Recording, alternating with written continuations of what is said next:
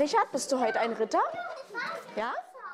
Eine Kindertagesstätte irgendwo in Berlin und Brandenburg. Normalbetrieb. Die Eltern können sich heute verlassen auf ihre Kita. Das war rund um den Jahreswechsel keine Selbstverständlichkeit, als Krankheitswellen rollten. Überall in der Region meldeten Kitas SOS. Bitte holen Sie Ihre Kinder früher ab. Hoher Krankenstand, wenig Personal. Die Erkältungssaison kommt jedes Jahr. Dieses Jahr aber legte sie offen. Auch in den Kitas wird es langsam grundsätzlich eng mit dem Personal. Beispiel Kindergärten City, ein städtischer Betreiber von 56 Kitas im Berliner Stadtzentrum.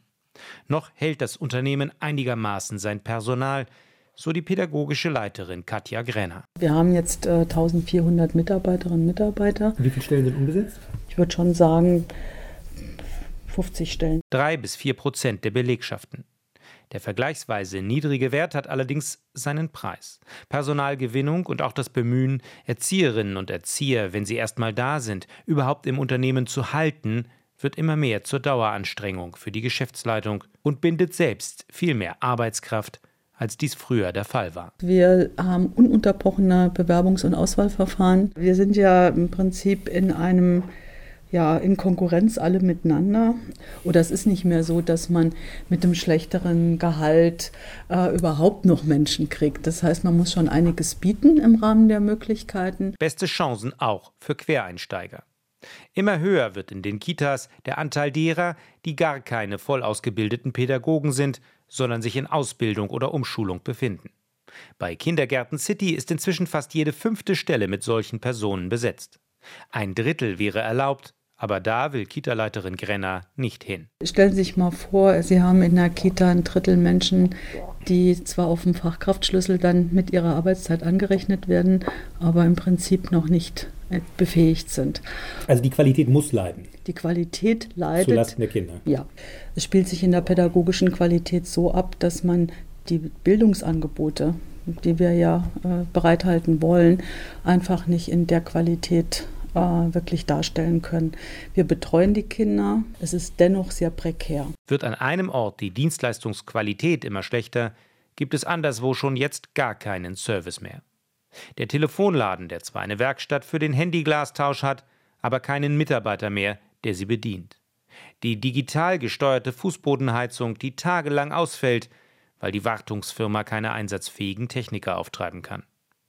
Sechs bis acht Wochen dauerte zuletzt im Schnitt die Wartezeit für einen Handwerker im Kammerbezirk Potsdam, so die Handwerkskammer dort.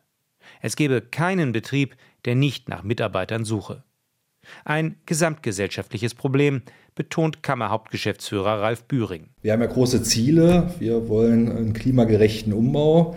Wir wollen Wohnungen bauen. Und ohne Handwerk wird das insgesamt nicht gelingen. Immer öfter fehlen zupackende Hände. Etwa in Berlin-Heiligensee. Dort hat sich ein Metzgergeschäft von seinen Kunden verabschiedet. Aus Personalmangel steht an der Tür. Anruf in einer der beiden anderen Berliner Filialen des Metzgers, die noch auf sind.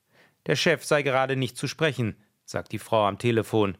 Er musste selbst einspringen im Service, weil Leute fehlen. Als ich ihn später doch erreiche, erzählt er von einem Großhändler, der den Stand abends inzwischen selbst schrubbe, mangels Personal. Ein Interview dazu sagte aber ab. Das würde Mitarbeiter und Geschäftspartner verunsichern, meinte er. Überhaupt erweist es sich als ausgesprochen schwierig, Unternehmer zu finden, die über ihre Personalnöte reden wollen. Das Thema Fachkräftemangel nimmt mehr und mehr Fahrt auf, stellt Karl Brehnke fest, Arbeitsmarktexperte beim Deutschen Institut für Wirtschaftsforschung. Früher hatte man, vor einigen Jahren, hatte man noch darüber diskutiert, dass in einigen wenigen äh, Berufen, beispielsweise Ingenieuren, Arbeitskräfte knapp seien. Äh, aber mittlerweile ist es so, dass man sieht, äh, dass doch gerade Arbeitskräfte mit einer mittleren Qualifikation oftmals knapp sind. Das hat sich schon seit einiger Zeit gezeigt im Pflegebereich und das zieht sich durch weitere Teile der Wirtschaft jetzt hindurch. Die Wirtschaft selbst sieht inzwischen bereits alle Teile des Arbeitsmarktes betroffen. Der Markt sei leergefegt, so der Sprecher der Industrie- und Handelskammer Potsdam. Fachkräfte fehlten schon seit 20 Jahren, jetzt fehlten auch Arbeitskräfte für einfachste Tätigkeiten. Und die Dachorganisation DIHK erklärte jetzt, nach Handwerk und Mittelstand hätten auch namhafte Großkonzerne zusehends Schwierigkeiten, Stellen zu besetzen. Das berichtet etwa auch Günter Augustat, Betriebsratschef beim traditionsreichen Siemens Gasturbinenwerk in Berlin-Moabit. Wir haben äh, den Eindruck gewonnen, dass es sehr schwierig ist, Auszubildende sozusagen zu bewerben. Und es sind ja absolute Spezialtätigkeiten, äh, die wir in unserem Bereich hier an der Hutenstraße tun. Und das kriegen wir nur mit Fachkräften hin. Und da dann unter Zeitarbeitskräften auch entsprechend da dann fündig zu werden, das ist alles neuerdings mit sehr viel Aufwand verbunden. Dabei steht die Entwicklung erst am Anfang. Der Industrieverband DIHK warnt, allein in der Region werde sich der bestehende Fachkräftemangel binnen zwölf Jahren vervierfachen. Mehr als eine halbe Million Stellen blieben dann unbesetzt. Derzeit beziffert der DIHK Fachkräftemonitor die Stellenlücke auf 100.000 in Berlin und 60.000 in Brandenburg. Hunderttausende Nichtbeschäftigte, die keinen Wohlstand erwirtschaften, keine Steuern oder Rentenbeiträge zahlen, keine Familie ernähren. Theoretisch könnten zwar auch weniger Beschäftigte erwirtschaften, was zuvor mehr Schultern stemmten, dann nämlich, wenn die Arbeitsproduktivität entsprechend stiege, etwa durch bessere Arbeitsorganisation oder intelligente Assistenzsysteme. Das ist ein ganz wunder Punkt, sagt Karl Brinke, der Arbeitsmarktforscher. Das war schon vor Corona so, dass gesamtwirtschaftlich die Produktivität gar nicht mehr zugenommen hat. Wir haben aber auch in anderen äh, westlichen äh, Staaten das Phänomen, dass die Produktivität im Zeitverlauf immer schwächer gewachsen ist. Das ist natürlich für eine Gesellschaft, die altert, ein Riesenproblem. Woran liegt es, dass unsere Arbeit insgesamt ineffizienter ist? Ein Punkt ist wiederum die Bürokratisierung, die dazu führt, dass ähm, bestimmte Bereiche auf aufgeblasen werden und andere, wo man auch die Produktivität steigern könnte. Die haben das Nachsehen. Mir kann keiner deutlich machen, wie die Produktivität steigen sollte, wenn wir immer mehr Juristen, immer mehr Betriebswirte einstellen. Kann ja nicht sein. Dass nun teilweise die Löhne steigen, etwa im Pflegebereich, gibt zwar dort Entlastung, löst aber das Grundproblem der Demografie nicht, da dann anderswo Bewerber fehlen. Und Steigen die Löhne überall, feuert das die Inflation an, was wiederum den sozialen Frieden im Land bedroht, erst recht in einer Stadt wie Berlin. Ein Labor bei Chiracon, ein Pharmahersteller aus Luckenwalde südlich von Berlin. Unternehmensgründer Ralf Zuse steht für die wenigen angefragten Unternehmen, die sich zum Thema Personalmangel äußern wollen, vielleicht weil sein Unternehmen nach eigenen Angaben noch ganz gut damit zurechtkommt. Chiracon, 40 Mitarbeiter, springt bei der Wirkstoffproduktion für Medikamente ein, die keine Massenprodukte sind. Für Konzerne ist das oft angesichts großer Dokumentationsauflagen zu kleinteilig. Als forschendes Unternehmen braucht SUSE Akademiker genauso wie die, die anpacken können, Laboranten wie Buchhalter. Akademiker akquiriert er weltweit, seine Fachleute kommen teils aus Syrien, Palästina, der Ukraine. Anpacker aber sucht er in der näheren Umgebung, wobei hilft, dass Luckenwalde durch einen Regionalzug recht gut angebunden ist an den Süden Berlins. Den Arbeitskräftemangel spürt das Unternehmen aber auch. Der Markt äh, hat sich verändert. Äh, früher war es ein Arbeitgebermarkt, heute ist es ein Arbeitnehmermarkt geworden. Vor 20 Jahren noch seien hunderte Bewerbungen auf eine Stellenanzeige gekommen, erinnert sich Zuse. Die kamen von überall her aus Deutschland. Ja. Jetzt hat sich das verändert. Äh, wenn wir jetzt eine Annonce schalten, kriegen wir so, wenn es gut läuft, vielleicht 10, 15 Bewerbungen. Und die kommen auch nicht sofort, ähm, sondern mal so gestaffelt und das äh, dauert dann schon ein paar Wochen, bis wir die alle eingesammelt haben. Passt der Bewerber nicht zurecht, wird die Stelle passend gemacht. Wir gehen sogar so weit, ähm, dass wenn wir einen interessanten Bewerber finden und jetzt sagen wir mal nicht die aktuell die Position offen haben, ähm, dass wir den aber trotzdem mit, mit, mit aufnehmen, dass wir trotzdem die Stelle dafür kreieren. Enormen Aufwand betreiben Unternehmen heute im Kampf um Köpfe und zupackende Hände, wenn sie es sich leisten können. Bei der Berliner S-Bahn etwa heißt es, man stelle jährlich 200 neue Lokführer ein und habe dabei keine großen Probleme. Allerdings leistet sich die Bahntochter dafür einen Ausbildungszug und Speeddating für Bewerber und allerhand andere Aktionen. Auch die Blitzausbildung binnen elf Monaten zum Lokführer mag zum Geist der Zeit passen. Denn es ist nicht nur so, dass immer weniger junge Leute nachkommen, um die, die älter sind, zu ersetzen. Die Jüngeren sind auch immer weniger bereit, einen Beruf zu erlernen wie die Altvorderen, um ihn dann ein Leben lang auszuüben. Davon berichtet auch Katja Grenner vom Betreiber Kindergärten City. Es hat in den letzten Jahren zugenommen, dass Menschen gar nicht mehr so lange an einem Ort bleiben oder über Jahre sich in einer Kita aufhalten oder im Beruf überhaupt bleiben. Für viele ist das eine Phase im Leben. Mit Folgen. Denn das Rückgrat, gerade in schwierigen Situationen, bilden in den Unternehmen erfahrene Mitarbeiter, die oft auch besonders loyal sind. Wir haben Berentungswelle auch. Seit zwei, drei Jahren äh, gehen dann, ich sag mal, meine Jahrgänge gehen dann in Rente die wiederum lange da sind über Jahrzehnte, die Vollzeitstellen hatten. Also diese Menschen zu ersetzen durch andere, die nicht mehr Vollzeit arbeiten, die nicht mehr so lange bleiben wollen. Also dieses Karussell, das sich da dreht, ähm, ist eine sehr schwierige Sache für die Qualitätssicherung. Eine Umwertung scheint im Gang. Während Arbeitskräfte immer wertvoller werden, scheint für viele Jüngere der Arbeitsplatz nicht mehr das Wertvollste.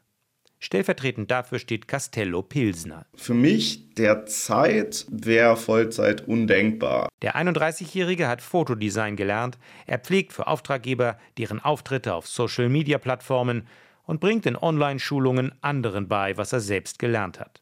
Seine Bedürfnisse habe er bewusst reduziert. Er arbeite so viel, dass es eben reicht steht er für viele aus seiner Generation? Sich durch seinen Job oder durch seinen Verdienst ne, irgendwie in der Gesellschaft zu positionieren, das ist weniger wichtig. Sich nicht sein Leben lang einer Arbeit und einer Firma widmen, sei nur folgerichtig für seine Generation, sagt Castello Pilsner. Viele Berufe werden wahrscheinlich in den nächsten Jahren verschwinden und ganz viele neue Berufe werden dazukommen. Und genau diese neuen Berufe, die sind ja noch nicht, die zeichnen sich zwar am Horizont ab, aber da arbeitet ja die neue Generation hin. Und ich glaube, das ist so die, die Schwierigkeit, sich nicht festlegen zu wollen, weil man Angst hat, ja, ich, ich, ich werde da irgendwie verschluckt. Das Konzept, materiell immer mehr aufhäufen zu müssen, überzeuge die Jüngeren nicht mehr, die zugleich all das hinter sich wüssten, was Eltern und Großeltern aufbauten. Stichwort Erbe.